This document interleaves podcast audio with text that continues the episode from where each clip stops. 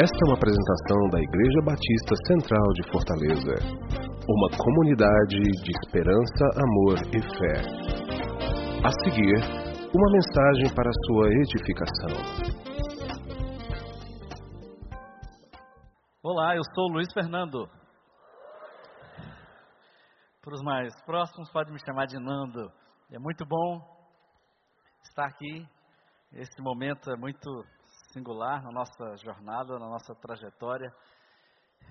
E com certeza, ah, eu sou um testemunho da restauração que Deus faz. Esse Deus que está restaurando todas as coisas. Amém? Muito bom estar aqui. Deus seja louvado, a Ele a honra e a glória. Então eu queria dar boa noite a todos que estão nos acompanhando lá no telão, pela internet também, nessa nesse terceiro passo hoje à noite da jornada da restauração, essa série de mensagens sobre o caminho da restauração. E não é não é incomum nós ah, vermos que quando nós ah, estamos em período de chuva, que não é muito comum aqui, né? Mas poderíamos pensar que quando passamos pelas dunas, nós vemos às vezes pessoas meio que atoladas com seus, seus carros, né? E quando nós atolamos, a nossa tendência é acelerar um pouco mais, para a gente sair do atoleiro, sair da duna ou do atoleiro que você eventualmente esteja. Mas só que o resultado é desastroso. Porque quanto mais a gente acelera, se você já teve essa experiência, quanto mais você acelera estando num atoleiro ou numa, numa duna, mais você se atola, mais você consegue ficar atolado. E quando nós pensamos no caminho da restauração, quando pensamos nos nossos problemas, a nossa vida, as dificuldades que enfrentamos, a nossa tendência primeira é se esforçar mais, é colocar mais força, mais estratégia, mais tentativa de resolver os nossos problemas mas o resultado acaba sendo trágico e ainda pior, porque nós não saímos do atoleiro. Queremos acelerar, queremos sair dos nossos problemas, das nossas lutas, frustrações, ao invés de nós pararmos. Nós tentamos sair, nós não conseguimos. E quando a gente está atolado, imobilizado, e você diz: Eu quero sair, mas eu não consigo. Você se esforça e você começa a sentir culpa, talvez, porque você não está fazendo progresso, você se sente um fracassado. Ou talvez você fica com raiva, porque você olha para si mesmo e diz: Eu deveria estar conseguindo sair, mas você não consegue. E você fica então com raiva, culpa raiva, quando você tenta sair dos seus problemas, das suas lutas, das suas dificuldades, e quanto mais você se esforça, menos você consegue, você acaba entrando num círculo de medo. Porque você conclui: eu nunca vou sair dessa situação, isso está me controlando, jamais eu vou conseguir.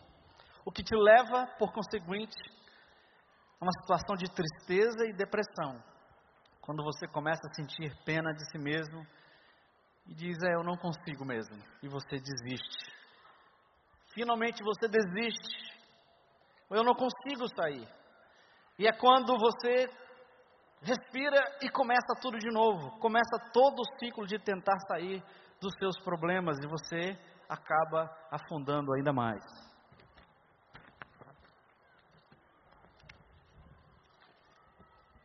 Como sair desse atoleiro? Como realmente vencer as situações que nos prendem na tristeza, na solidão, na angústia, nos maus hábitos.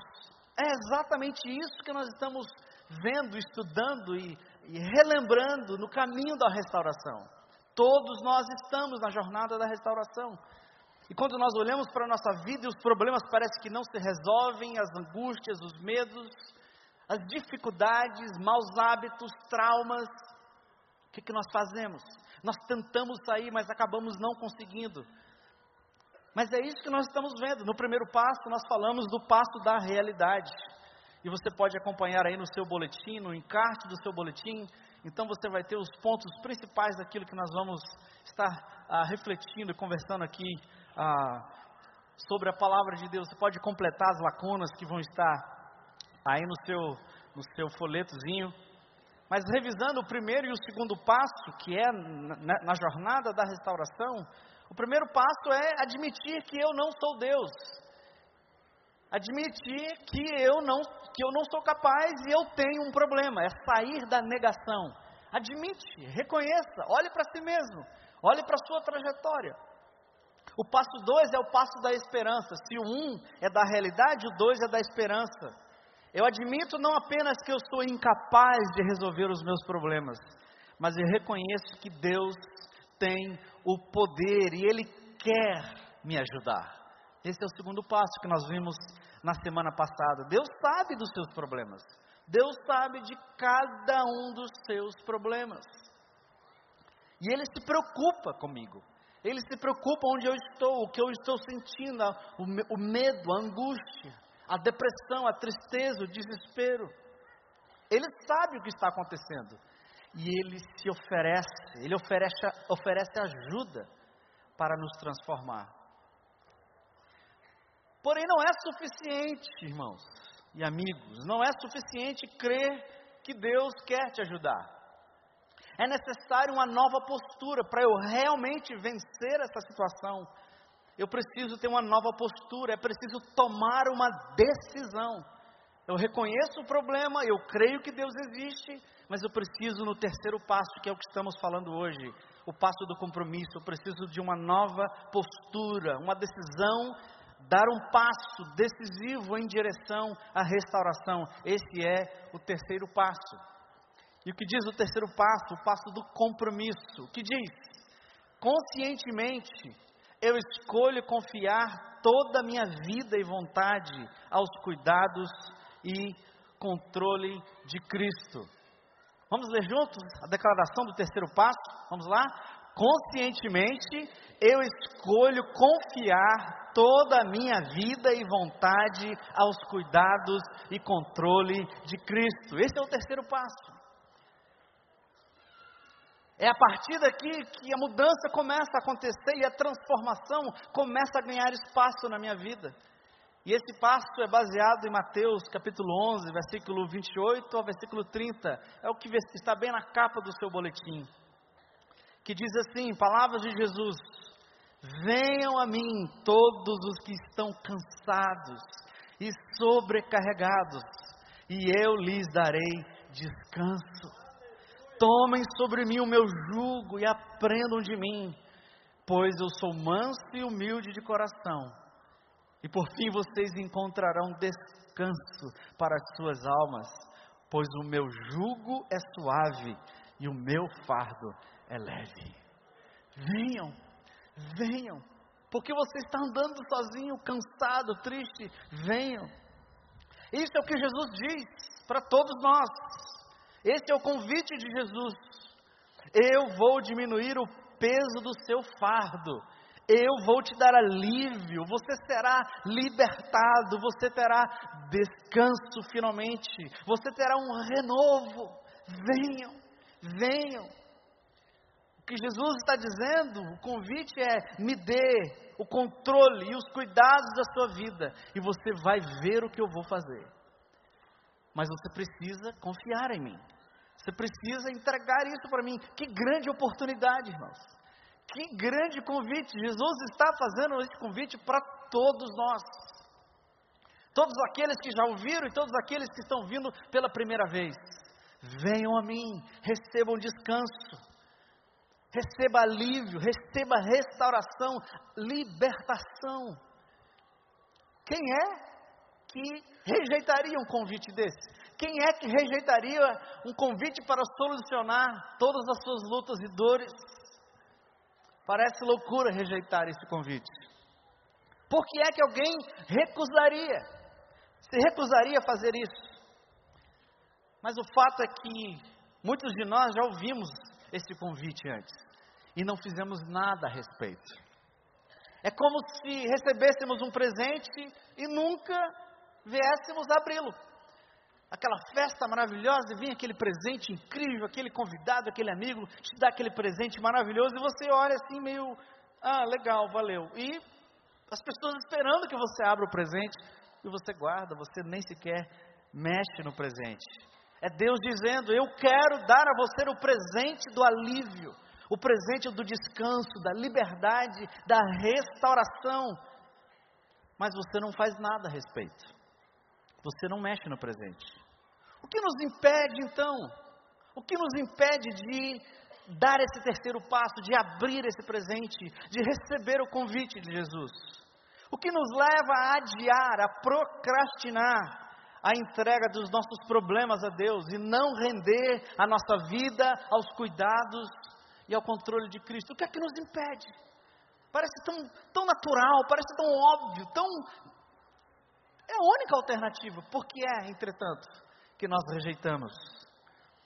Eu queria te apresentar então cinco, cinco fatores cinco limitadores que nos impede de aceitar esse convite de Cristo, de receber o alívio, a restauração e a libertação que só Jesus pode lhe dar.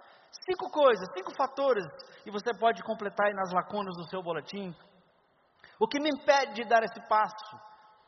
Primeiro fator que me impede de dar esse passo, de receber esse convite, receber esse presente de Deus, é o orgulho orgulho. O orgulho te impede de aceitar o convite de Jesus ou de receber o presente que Deus quer nos dar. Em outras palavras, eu não quero admitir que eu preciso de ajuda. Não, eu não quero admitir que eu preciso de ajuda. Não, está tudo bem, eu consigo controlar. Eu consigo dar conta dos meus problemas. Provérbios 18, versículo 12 diz: A pessoa orgulhosa está a caminho da desgraça. Mas a pessoa humilde é respeitada. Eu não sei se isso acontece com você, mas os homens geralmente não gostam de pedir ajuda, né? Especialmente quando ele está dirigindo, aquele domingo, passeando com a família, ele está perdido. E a esposa já está chutando a canela, já está dando nos rins dele, mas ele não pergunta onde ele está porque nós sempre sabemos onde nós estamos, não é mesmo? Nós sempre sabemos. Estamos bem perdidos, é tudo que a gente sabe. Mas muitos de nós, no sentido mais amplo, nós temos dificuldade de admitir que nós não conseguimos resolver os nossos problemas. Talvez você esteja dizendo: Ah, eu não estou pronto para dar esse passo. Deixa comigo, eu consigo resolver, eu consigo administrar a minha vida e os meus problemas. Mas se você não admite que precisa de ajuda, se o orgulho do seu coração impede de você reconhecer que precisa de ajuda, entregando o controle da sua vida aos cuidados entregando a sua vida aos cuidados e ao controle de Cristo, talvez você precise, como nós vimos na semana passada, uma dose maior de dor. Talvez Deus precise aumentar o volume da dor na sua vida para você reconhecer e admitir que você não consegue, em última análise. Deus vai permitir, Deus vai permitir dor na sua vida para chamar a sua atenção. Portanto, não se incomode tanto se começar a doer demais. Não chore demais. Se você perceber que a dor está aumentando, provavelmente é Deus chamando a sua atenção. O seu fundo de poço, o fundo de poço da sua vida, será do tamanho do seu orgulho. Princípio da palavra de Deus. Um segundo fator que te impede de, rece de, de, receber o convite de Jesus, de receber o alívio, ou de entrar no caminho definitivo da restauração, é a culpa. O segundo fator que nos impede de dar esse passo, a culpa, é quando eu estou envergonhado de pedir a ajuda de Deus. Primeiro, eu acho que eu não preciso. A outra, eu estou envergonhado de pedir a ajuda de Deus. Salmo 40, versículo 12, diz assim: Porque os problemas que eu enfrento são grandes demais, os meus pecados me atrapalham a visão, eles são muitos, mais que os fios de cabelo da minha cabeça, e por causa deles me sinto fraco e desanimado. São tantos os pecados, tantas as falhas. Você já se sentiu assim como Davi? Não, eu não vou, eu não vou pedir porque eu já pedi tanto, já recebi tanto e eu continuo falhando, eu continuo caindo. Eu tenho vergonha de Deus. Eu não quero pedir ajuda de Deus. Sabe quantas vezes eu já fiz promessas? Não, Deus não vai me aceitar de novo. Tenho vergonha. Deus, você não tem ideia das coisas erradas que eu tenho feito. É, não é simplesmente, é, é, não é fácil simplesmente chegar e pedir ajuda de Deus. Mas, meu amigo, você pode estar e você está terrivelmente equivocado de pensar dessa maneira, e nós todos temos a tendência de pensar dessa maneira. Mas a verdade é que não existe pecado tão grande que Deus não possa perdoar. Não existe, não existe, essa é a verdade todas as suas falhas, todas as suas limitações, todas as suas deficiências, não existe nenhuma delas que vai afastar, que vai assustar, que vai espantar o amor de Deus por mim e por você, e Ele continua de braços abertos querendo te abraçar no meio da sua pior falha, no meio da sua pior limitação. Não acredite nessa mentira. Romanos capítulo 5, versículo 20, verdade da palavra de Deus, onde o pecado, onde abundou o pecado, superabundou a graça. Quais são os seus pecados? Quais são os seus medos? Quais são as suas limitações, as suas deficiências? Aqueles que a sua esposa não aceita, aqueles que o seu filho, seus filhos jogam na sua cara, aquele que o teu chefe não aceita, aquele que o mundo rejeita, pois Jesus está de braços abertos dizendo: Eu te recebo com todas as suas falhas, não interessa o tamanho, não interessa a gravidade, não interessa, eu vou fazer a minha graça superabundar sobre o seu pecado, a cada um de nós, toda a nossa vida, toda a nossa vida. Deus está de braços abertos querendo ajudar você. Não permita que o orgulho, que a culpa impeçam você de dar esse passo. Deus pode, Ele não só pode, como Deus quer perdoar a sua culpa. Deus não está procurando meios de te punir. Deus não está uma, uma lista registrando os seus pecados, contando todos os seus pecados para jogar na sua cara. Muito pelo contrário, Paulo diz em Coríntios que não há condenação para os que estão em Cristo Jesus. Não há condenação, não há condenação. Mas aquele pecado que eu já fiz, não há condenação, porque a minha graça te basta, a minha graça superabunda. Todos nós, para todos nós. Por que é que nós conseguimos não receber o presente? Por que é que nós ainda ficamos longe? O terceiro fator, porque nós temos medo. Nós somos paralisados pelo medo. Plantar essa mentira na nossa cabeça que quando a gente fica adulto, a gente não tem mais medo. Eu diria que quanto mais adulto a gente fica, mais medo a gente tem. Mais desafios a gente enfrenta, mais situações fora do nosso controle. Terceiro fator que nos impede de receber o convite de Jesus, de entrar no caminho da restauração, é o medo. Às vezes porque eu tenho medo do que eu vou ter que abandonar, o meu receio. Mas o que é que eu vou ter que abandonar? O que você teme que vai acontecer se você entregar a Deus os cuidados e o controle da sua vida? Você está com medo? Isso é normal. Mas será que ele vai me transformar num, num monge, numa freira, num, num santarrão, num, num bicho estranho? Será que é isso que vai acontecer? E talvez ah, um dos pensamentos mais comuns nessa era do individualismo e da busca da liberdade que é cultuada na, na, nossa sociedade, na nossa cultura, é aquele medo: eu não quero ninguém controlando a minha vida. Eu tomo conta da minha vida. Eu não quero ninguém me controlando, nem marido, nem uh, esposa, nem filhos, nem nada, ninguém. Eu sou dono da minha vida. Mas se a gente parar para pensar um pouquinho melhor nesse medo que é o que mais nos paralisa, o medo de ser controlado pelas pessoas ou por Deus, se a gente parar para pensar um pouquinho, a liberdade, como nós ouvimos e cultuamos socialmente, culturalmente, é um mito, porque essa liberdade ela não existe. Talvez é uma verdade difícil de ver, é que você está sendo controlado o tempo todo. O tempo todo você está sendo controlado. A diferença é que você, no caso de Cristo, é que você escolhe quem vai lhe controlar. Quando você deixa Deus assumir o controle da sua vida. Mas enquanto você não tomar essa decisão e decidir entregar os cuidados e o controle da sua vida a Cristo, você, nós estamos sendo controlados. Nós somos controlados pela opinião das outras pessoas. O que as pessoas pensam de mim, o que o mundo pensa de mim, o que o mercado de trabalho pensa de mim. Aliás, a mídia faz um tremendo serviço nesse sentido, porque a mídia vive dizendo para você que você está errado e você tem que mudar a sua vida, você tem que ser melhor. A sua esposa está errada, troca a sua esposa. O teu carro está errado, troca o teu carro.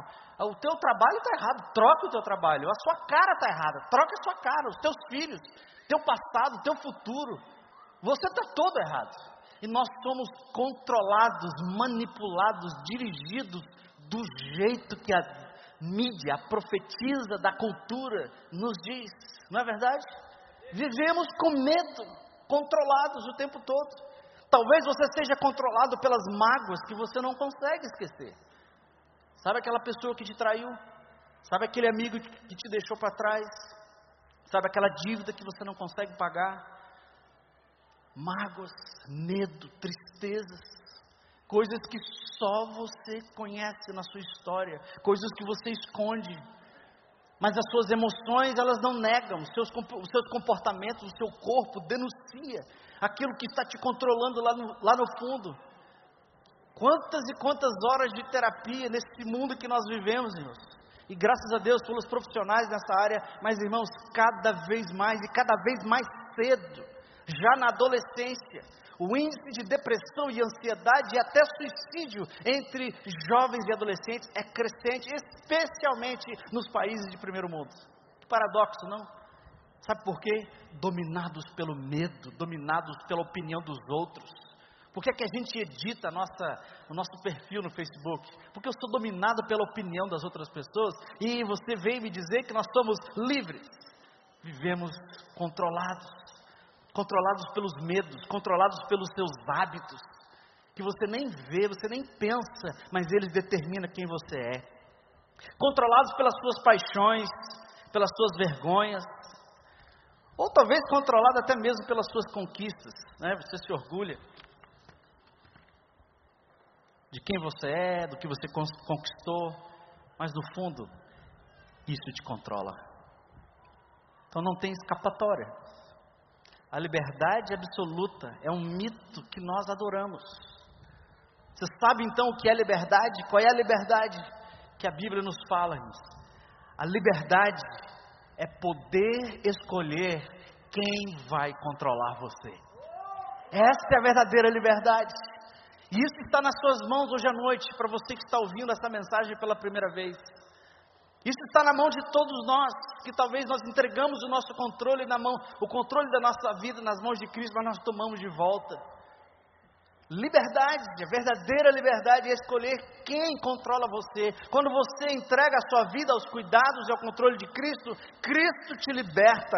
E ele disse: aquele que comete pecado é escravo do pecado, mas vocês conhecerão a verdade, e a verdade vos libertará. Aleluia. Vocês vão conhecer a verdade, e a verdade vai libertar você. Vai libertar você. Logo, talvez uma pergunta importante seria: do que você está com medo? O que é que você está segurando? E que te prende, que te leva a pensar: eu não posso abandonar isso, ou aquilo, ou aquilo outro, a fim de entregar a minha vida a Deus. Seria um relacionamento? Seria uma paixão que te adoece? Seria uma ambição, um projeto? Seria um hábito, um estilo de vida? algo que você possui, os seus sonhos, os seus projetos, o que é que te impede de entregar a sua vida aos controles e ao cuidado de Cristo? E é o que Jesus pergunta. E deixa essas palavras ecoar na sua mente e no seu coração hoje. Qual é o proveito? Marcos 8, 36. Qual é o proveito que um homem tira se ele ganhar o mundo inteiro e perder a sua alma. Todos nós vimos durante esses dias que o homem mais rico desse país, instantaneamente, se tornou um dos mortais, como todos nós. E eu não falo isso desejando o mal daquele homem, muito pelo contrário. Mas o quanto que vale a sua alma? Existe algo mais caro, mais precioso que a sua alma? Eu acho que não. Quando você dá o terceiro passo, você abre mão de tudo. Mas você logo entende que você nunca viveu tão bem assim como você imaginava. Sabe o que Deus faz? Deus toma aquilo que você entrega a Ele e Ele o modifica, adiciona, melhora, tira o que não é bom para você e lhe devolve aquilo que realmente vai te fazer feliz. Por que, que nós continuamos não recebendo o presente, não aceitando o convite de Jesus e não dando esse passo de entregar a nossa vida aos controles e ao cuidado de Cristo? Se você tem medo de entregar a sua vida aos cuidados e ao controle de Cristo, achando que Ele vai fazer de você um fanático, um lunático, um maluco, não se preocupe. Ele sabe o que é melhor para você e Ele vai cuidar dos detalhes enquanto você toma a mais importante das decisões que você poderia tomar na sua vida. Mas tem uma coisa: você vai precisar confiar em Deus para experimentar a vida que Ele oferece. Esse é o desafio, irmãos, que há muitos anos atrás eu decidi aceitar. Esse é o desafio que eu sei que muitos de nós aqui decidimos aceitar no passado. Mas essa decisão, irmãos, é algo que a gente tem que fazer continuamente, não é não? Continuamente decidir entregar a nossa vida aos cuidados e ao controle de Cristo. E você que está ouvindo essa mensagem pela primeira vez na sua vida, na sua história, ou você já ouviu, mas hoje é a hora, hoje é o dia, hoje é o momento para que no seu coração você diga lá no seu coração: Eu não aguento mais eu não aguento mais, eu quero entregar o controle da minha vida aos cuidados de Cristo. Que Ele tome conta da minha vida e Ele restaure todas as coisas. Mas tem um quarto fator que nos impede, que nos amarra. Esse fator, esse fator é a preocupação. Um quarto, um quarto bloqueio, uma quarta dificuldade que nos impede de aceitar o convite de Jesus e de dar esse, esse terceiro passo. É quando eu confundo a fase da decisão com a fase da resolução do problema.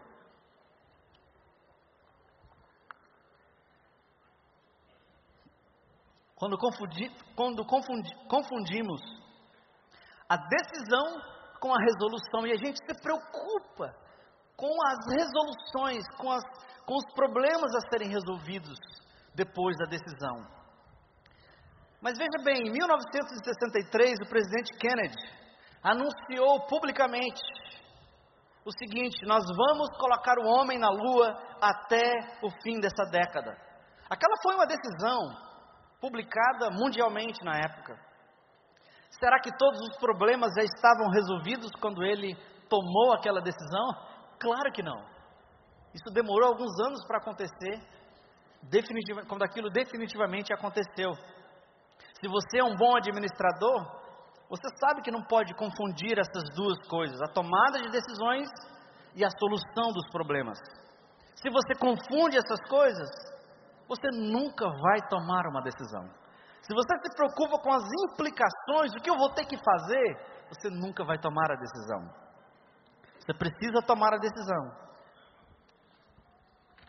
E depois, resolver os problemas, resolver as implicações dela. E eu me lembro, vários anos atrás, quando nós sonhamos como igreja com essa propriedade, eu não sei quantos de vocês estavam lá naquele momento histórico, era um punhado de pessoas sonhando e tomando decisões que afetariam todo o nosso futuro. E quando a gente olha para esse futuro hoje, é tão, é, tão, é tão gratificante ver o que Deus fez, mas naquela época era um grupo de pessoas sonhando com o futuro e tomando decisões.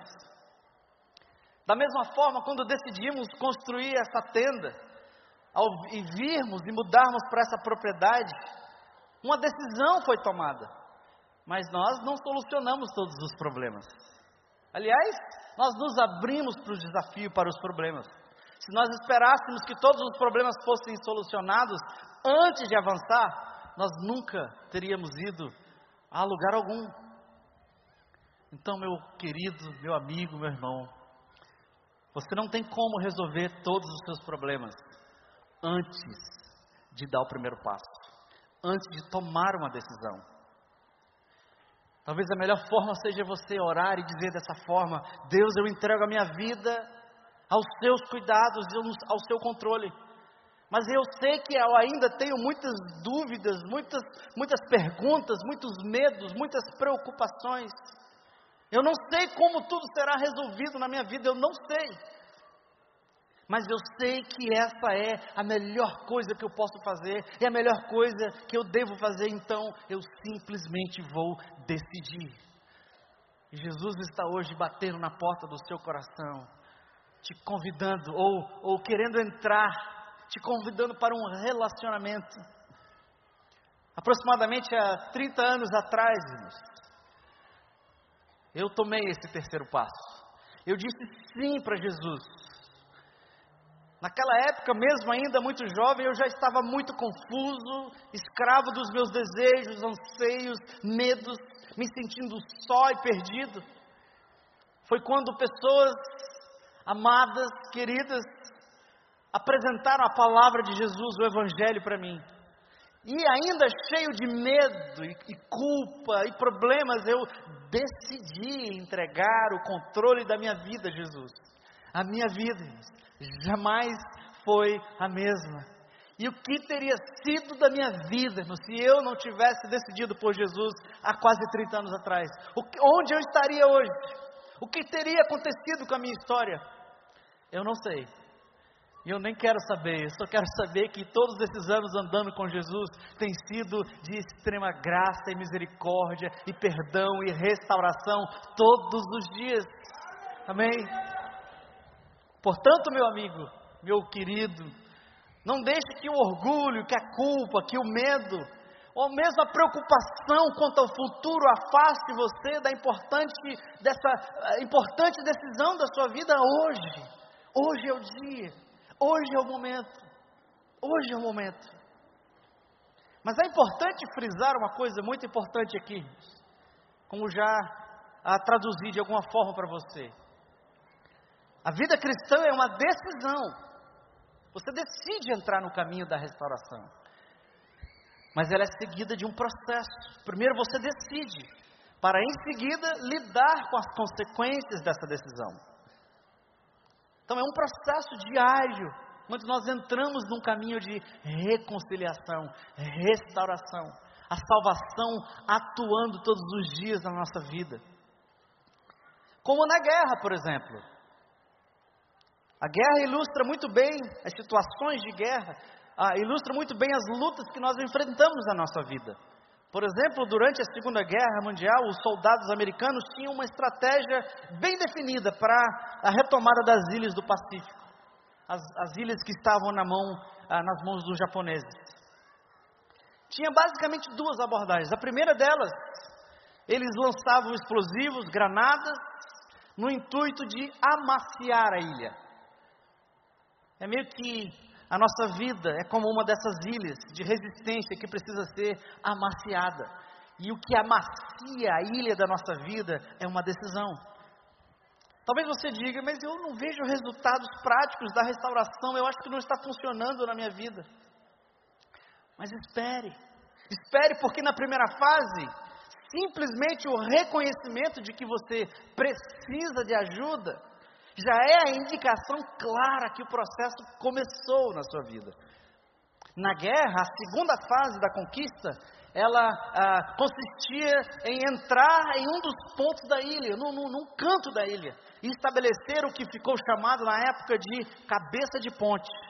O que, que era a cabeça de ponte? Era uma área grande o suficiente para servir de base para o pelotão, para a companhia americana, para que ah, eles preparassem o ataque e a, e a libertação total da ilha. Seria essa base a libertação total? Definitivamente, ainda não. A cabeça de ponte, ela garantia o canal, o meio pelo qual as inúmeras batalhas que ainda se seguiriam seriam ah, ah, conquistadas. Ora eles perdiam, ora eles ganhavam. Mas eles sabiam que uma vez estabelecida a cabeça de ponte no território inimigo, a libertação total era uma questão de tempo, era inevitável. É só uma questão de tempo. Foi assim na história da guerra. Todas as vezes que os soldados estabeleciam cabeça de ponte, eles nunca perderam uma ilha. Quando você dá o terceiro passo, é como se Deus estivesse estabelecendo uma cabeça de ponte na sua vida. A Bíblia chama isso, um nome que nós usamos muito, a Bíblia chama isso de conversão. Ou uma palavra ainda mais bíblica, nascer de novo. O que significa isso? Significa que Deus estabelece uma presença na sua vida. Isso não significa que todos os problemas, todas as lutas, todas as dificuldades vão ser resolvidas da noite para o dia. Não. Algumas coisas sim, outras não. Talvez a maior parte delas vai levar um processo longo. Mas o mais importante, no terceiro passo, quando você decide entregar os cuidados da sua vida ao controle de Cristo, é como se Deus estabelecesse uma presença na sua vida. Será que a sua vida será perfeita a partir de então? De jeito nenhum. Significa que Deus está na sua vida. Ele estabeleceu uma cabeça de ponte na sua vida, para que o resto da sua vida seja tomada. E Ele vai restaurar pouco a pouco. É um processo. É um processo, então não se preocupe, creia em Deus. Você está preocupado de falhar com Deus? Você acha que você não vai conseguir? E se eu não conseguir segurar na mão de Deus? Mas o Senhor está dizendo em 1 Pedro 5,7: lance sobre ele toda a sua ansiedade, porque é Ele que cuida de você. Lance sobre ele, lance sobre ele. Quem de nós aqui, irmãos, quem de nós aqui consegue vencer a ansiedade? Talvez se a gente perguntasse aqui, quantos têm ansiedade? É uma pergunta quase que ridícula, né? Porque todos nós lidamos com medo, com ansiedade da vida, do dia a dia. Todos os dias pela manhã, e não é diferente com a gente. A gente acorda cedo, tira o menino da cama e dá banho, toma café, entra no carro e enfrenta esse trânsito terrível, que foi uma das decepções que eu tive ao voltar para essa cidade, que eu tinha tanta saudade. Mas esse trânsito, ele só reflete o que acontece em todos os cantos do planeta. Todos nós correndo, correndo como ratos no labirinto, tentando fazer a vida funcionar. Quem sai na frente ganha, e a gente tem que ganhar e ganhar. Temos que matar um leão por dia. Você está preocupado? Você está ansioso? Todos nós estamos. Mas o que Jesus está dizendo é: lance sobre mim as ansiedades do seu coração, porque eu vou cuidar de você. Quando você entrar no seu carro amanhã cedo e aflito com o dia, com as metas a bater, com as contas a pagar, a ansiedade, o medo, a ansiedade geralmente ela vai estourar ou no comportamento de ira ou no comportamento depressivo. É inevitável isso. Então, antes desses gatilhos detonarem a sua vida, os seus relacionamentos, Deus, Toma as minhas ansiedades, Senhor. Me ajuda a crer no teu cuidado. Me ajude, me ajude. E Ele está dizendo para nós nessa noite, está dizendo para você: eu cuido de você, eu vou segurar você com a minha mão. Apenas decida, apenas me dê o controle, apenas me dê o controle. Eu estou aqui de braços abertos. Filipenses 1,6: Eu tenho certeza de que Deus, que começou a boa obra em vocês, ele vai continuar ajudando-os a crescer na sua graça, até quando a sua tarefa em vocês estiver finalmente terminada, naquele dia quando Jesus Cristo voltar. Aleluia! Eu vou concluir. Quando você se vê angustiado, perdido, triste, pegou o controle que você deu da sua vida, Jesus pegou de volta, lembre-se da verdade e tome a decisão de entregar de novo. Porque Jesus disse: Eu vou concluir a minha obra. Eu vou concluir a obra de fazer você como meu filho. Eu vou concluir. Não desanime, continue decidindo, continue crendo. E talvez por último isso nos leve ao o quinto fator. O quinta, a quinta pedra no caminho que nos impede de correr por os braços de Jesus é a dúvida. É exatamente o oposto da ansiedade do medo. Mas, Senhor, a minha fé é tão pequena. A minha fé é tão pequena, eu não tenho fé suficiente. E talvez, irmãs, às vezes a gente tira o nosso melhor conselho né, para os nossos amigos que estão ansiosos, aflitos. A gente bate na, no ombro e diz: É, você precisa confiar em Deus. Exatamente isso que eu não estou conseguindo. É, mas você precisa confiar em Deus. Eu sei, eu não consigo crer. E talvez nesse ponto, irmãos, é que nós temos que nos abraçar e chorar juntos. E como Jairo dizer: Senhor, me ajuda na minha incredulidade, porque eu não consigo crer. A ansiedade, o medo, a tristeza, a angústia, essa avalanche de coisas, o tédio, a tristeza, a depressão. Eu não consigo. Mas lá na igreja disseram que eu tenho que ter fé, mas eu não tenho fé. Bem-vindo. Isso é só mais um indicador, que ao mesmo tempo que isso é um limitador, isso é um impulsionador para que a gente corra por os braços de Jesus. Jairo era aquele homem que a, a sua filha estava doente, e ele disse para Jesus: Jesus, eu sei que tu podes curar as pessoas, e a minha filha necessita ser curada. E Jesus disse: Se você tiver fé, ela será curada. E Jairo, sendo muito honesto, sendo muito autêntico, ele disse: Mas Senhor, eu tenho muitas dúvidas, eu não consigo crer. Eu quero crer, mas eu não consigo. Então, Jesus, ajuda-me na minha incredulidade. E olha o que Jesus disse: Jairo, isso já é o suficiente. E Jesus curou a sua filha de Jairo. A minha, fezinha, a minha fé é fezinha, né? A minha fé é pequena. Talvez você, como eu, precisa dizer para Jesus hoje à noite, Senhor, faz sentido tudo isso que eu estou ouvindo, faz sentido. E eu quero acreditar que você vai me ajudar com a minha vida. Mas me ajuda na minha falta de fé. Me ajuda na minha falta de fé. Eu não consigo ter a fé do tamanho de um grão de mostarda, que foi o que Jesus falou. Se você tiver fé, Mateus 17, 20, se você tiver fé do tamanho de um grão de mostarda, que é quase invisível, você vai poder dizer daquele monte: vá daqui para lá, e ele irá, e nada lhe será impossível. Agora traga isso para a sua situação, meu irmão. Talvez é mais fácil mover um monte do que restaurar o seu casamento. Talvez é mais fácil mover um monte do que você amanhecer com saúde emocional. Talvez você ache que é mais fácil mover um monte do que restaurar os seus relacionamentos quebrados. Talvez você ache que é mais fácil mover um monte do que se humilhar, do que viver ah, em harmonia entre os irmãos. Talvez você ache mais mais, que você precisa de mais fé. É mais fácil fazer uma montanha se mudar do que confessar os seus pecados, reconciliar os seus relacionamentos, entregar a sua vida aos controles de Cristo. Mas o que ele está dizendo é: você só precisa de uma fé muito pequena.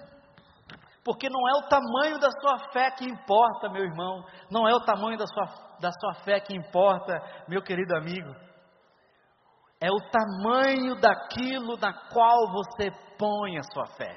Aonde é que você está pondo a sua fé? É bem pequenininha. É o tamanho do seu Deus que realmente importa. Eu vou repetir: é o tamanho do seu Deus que realmente importa. Talvez o seu Deus seja o dinheiro, talvez o seu Deus seja os seus contatos, seja a sua empresa, a fama que você tem. Eu não sei o que é. Talvez a sua fama seja o seu, uh, sei lá o que, que você coloca como o seu Deus.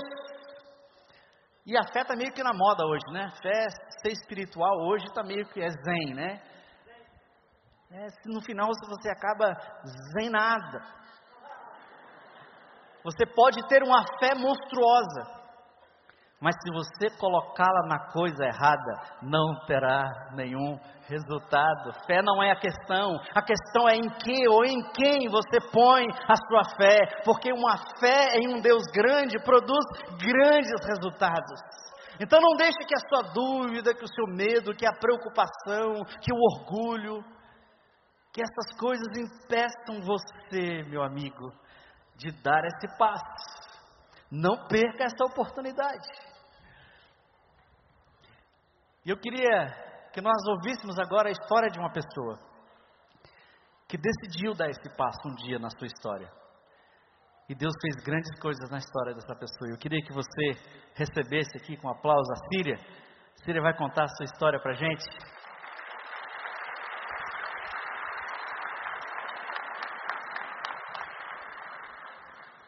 Boa noite, igreja. Sou Bezerra. Sou um discípulo de Jesus em processo contínuo de restauração, que tenho feito a minha entrega diariamente ao meu poder superior Jesus Cristo. E hoje Deus me deu de presente aqui uma amiga que tem caminhado comigo aí, tem feito essa caminhada da restauração junto. Amiga, quem é você? Qual a sua área de luta? Sua maior área de luta aí, amiga? Bom, eu me chamo Síria. Oi, Síria. E, assim, eu estou aí no processo de restauração já há bastante tempo, né? Na, participando do programa, do Celebrando Restauração há 10 anos. Então, assim, hoje as minhas áreas de luta são mais em manter a, a estabilidade emocional. As minhas emoções, elas teimam em ficar fora de controle. E na área de, da, das falhas de caráter, né? O Senhor Jesus já fez grandes mudanças na minha vida, mas ainda tem algumas falhas que eu preciso estar todos os dias consciente da necessidade de dele, dele atuar na minha vida, né? E é isso. Ok, amiga. Se hoje nós estamos falando de entrega, de entregar a vida, a Jesus. Quando é que você, pela primeira vez, fez essa entrega da tua vida? Bom, a primeira vez foi, assim, não é questão de primeira vez, mas assim, em 1993 eu estava muito mal, estava no fundo do poço, vivendo uma depressão muito forte, tomando remédio controlado e mas muito deprimida mesmo. Eu não cheguei a tentar suicídio, mas eu pensava muito nisso, eu achava que a morte era a única solução que tinha. Eu tinha muitas coisas, eu tinha um cargo, um, um cargo gerencial, ganhava bem, tinha meu apartamento, meu carro. Eu era uma pessoa realizada materialmente, mas eu sentia muita solidão, muito vazio interior, e eu procurava preencher eu era muito ansiosa, também estava lutando com a síndrome do pânico e eu procurava preencher esse vazio interior que eu não entendia que era um vazio de Deus, né, com bebidas, farra, happy hour depois do trabalho e principalmente nos relacionamentos caracterizados pela dependência de amor e sexo, né? E uma noite dessas foi, acho lá por volta do final de julho, começo de agosto, não tenho muita lembrança. Eu estava muito, muito, muito mal. E eu, assim, eu nunca pensava em Deus. Assim, eu, eu sentia que eu precisava de ajuda, mas eu não, Deus nunca tava, não fazia parte da equação da minha vida. Eu era muito materialista, eu não pensava em Deus. Eu, não é que eu nem acreditasse nem desacreditasse, mas Ele não contava. E uma noite, uma sexta-feira, eu estava muito, muito mal. E, assim, acho que eu já estava meio que surtando. E eu, naquele momento, eu queria alguém desesperadamente que me ajudasse. Eu pensei em várias pessoas, e nem, né, nos meus pais, minhas amigas, meus amigos, as pessoas com quem eu estava me relacionando, mas eu vi que nenhuma delas podia me ajudar. E quando terminou a lista, eu lembrei de Deus. Né? E eu então pedi a Deus que se ele existisse mesmo, eu queria morrer no sentido assim de nascer de novo, ser uma nova pessoa. Eu queria começar do zero, porque eu não estava feliz com a vida que eu tinha. E eu, eu queria ser outra pessoa, queria nascer de novo e começar mesmo do zero, pedir isso para Deus. E, e aí, uma semana depois, eu fui levada por uma amiga para uma igreja evangélica, e lá eu fiz a minha entrega.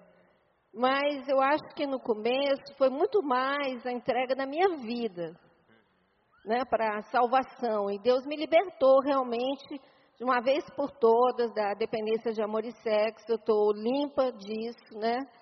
Há 20 anos e dois meses que eu não sei nem o que é pegar na mão de um homem. é, limpa, né, da, do álcool, né, de não beber mais. E então essas coisas eu fui completamente liberta. Você fez essa entrega da vida naquele dia, como o Nando falou há pouco tempo, foi é, estabeleceu ali uma base, né? Deus estabeleceu uma base, é, que ele chamou de cabeça de ponte. Né? Exatamente. Né? Muito legal, muito legal. Mas Cília, a gente percebe você falando aí que naquele momento você não entregou algumas vontades, você insistiu em algumas delas. Como foi fazer? Quando foi que você fez essa entrega das vontades? É, eu não tinha muita consciência. Eu, eu fiz uma declaração, né, de eu entrego minha vida e minha vontade é o Senhor Jesus. Aí eu senti a graça de Deus me invadindo, fui liberta. Só que eu não entendia muito bem como é que era entregar a vontade, até porque eu sempre lutei muito com uma grande falha de caráter minha, que eu luto até hoje com ela, é, é a autossuficiência, o orgulho, é principalmente a autossuficiência, aquela coisa assim de eu não preciso de ninguém, eu me basto. É, eu desde muito pequena aprendi a me virar só. Então, é, eu sou controla, luto com, com, essa, com a tendência a ser controladora, querer estar no comando, né, muito autoritária e eu quero intolerante. É, então, assim, no começo, essas falhas de caráter, a intolerância, o criticismo, o perfeccionismo, eu, assim, eu era muito antissocial, não tinha muito paciência com as pessoas. Então, assim, eu, eu queria levar, eu queria ser cristã na minha força, né? Até isso eu queria controlar, né? E, e eu, então assim, não deixava Deus agir na minha vida. E aí você decidiu, um dia você percebeu e decidiu fazer essa entrega. É, aí quando foi em 2002, quando teve o, o, primeiro retiro espiritual da igreja, aquele retiro chamado Ser Novo, hoje né, chama Ser Novo, era o retiro do Vale do Vento, é, eu, em 2002, eu estava assim numa depressão espiritual, porque eu já estava cansada de fazer um tipo. As pessoas olhavam para mim e me viam de um jeito que eu, na verdade, eu não era. Né? Eu lutava com a ira, é, é, muito impulsiva, às vezes eu me descontrolava mesmo, muitas coisas. E e aí eu fui para esse retiro espiritual e lá é, Deus me mostrou que as minhas falhas de caráter é, é, eram pecados, que eu não, eu não entendia dessa forma e que eu precisava entregar a Ele. E eu me lembro perfeitamente assim que uma das primeiras coisas que eu entreguei a Deus foi a ira, né, que eu era muito irada e, foi a, a primeira coisa mesmo que eu entreguei na sexta-feira à noite ainda.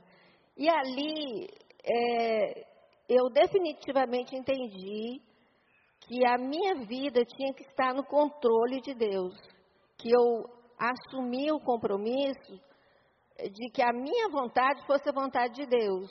Eu tinha que e até hoje assim, muitas vezes eu tenho que eu tenho vontade de fazer algumas coisas, mas que eu sei que não são a vontade de Deus e eu tenho que engolir em seco. Você faz essa entrega, então, diariamente, né? Você percebe e aí já, Senhor, mais uma vez eu quero te entregar isso. É, eu hoje faço isso, né? Eu, eu sei que a minha vida eu entreguei já, eu não preciso ficar entregando todos os dias. Mas a minha vontade eu preciso todos os dias entregar a Deus, porque eu facilmente assumo o controle das coisas. Então, assim, hoje é, em muitas áreas eu não luto mais, né? Como eu disse, a, a, dependência de amor e sexo, é, a, a, vontade de beber. De vez em quando eu tenho vontade de beber, mas assim, Deus já dominou, a vontade de Deus já dominou essa vontade na minha vida. Eu sinto assim vontade de ter um companheiro, mas Deus já dominou essa vontade. Se não for de, já teve oportunidades, mas se não for de Deus eu não quero. Né? Eu vi que não era de Deus, então sei lá, quando é que ele vai mandar. E também se ele não mandar e for a vontade dele, eu tô ótimo assim, né? Não tem problema.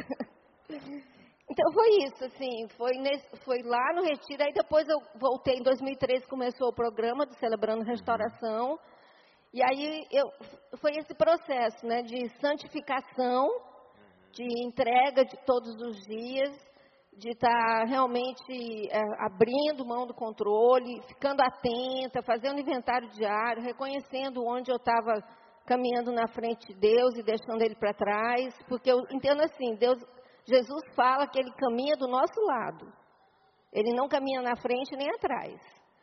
Né? Então, assim, ou você fica para trás ou você anda na frente dele, né? E quem gosta de controlar as coisas anda na frente. Muito bem, Cia.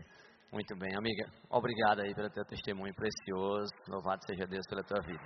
Amém. Louvado seja o Senhor Jesus.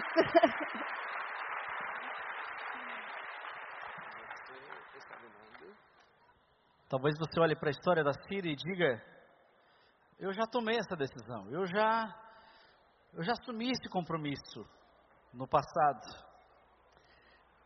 Mas talvez o que aconteceu é que você esteve envolvido nessa decisão, mas você não se comprometeu. Você viu, achou interessante, concordou mentalmente, mas você não tomou uma decisão. É como se um ex-soldado kamikaze dissesse que esteve envolvido em 33 missões. Ora, se ele realmente é um ex-soldado kamikaze, ele não participou de 33, apenas de uma.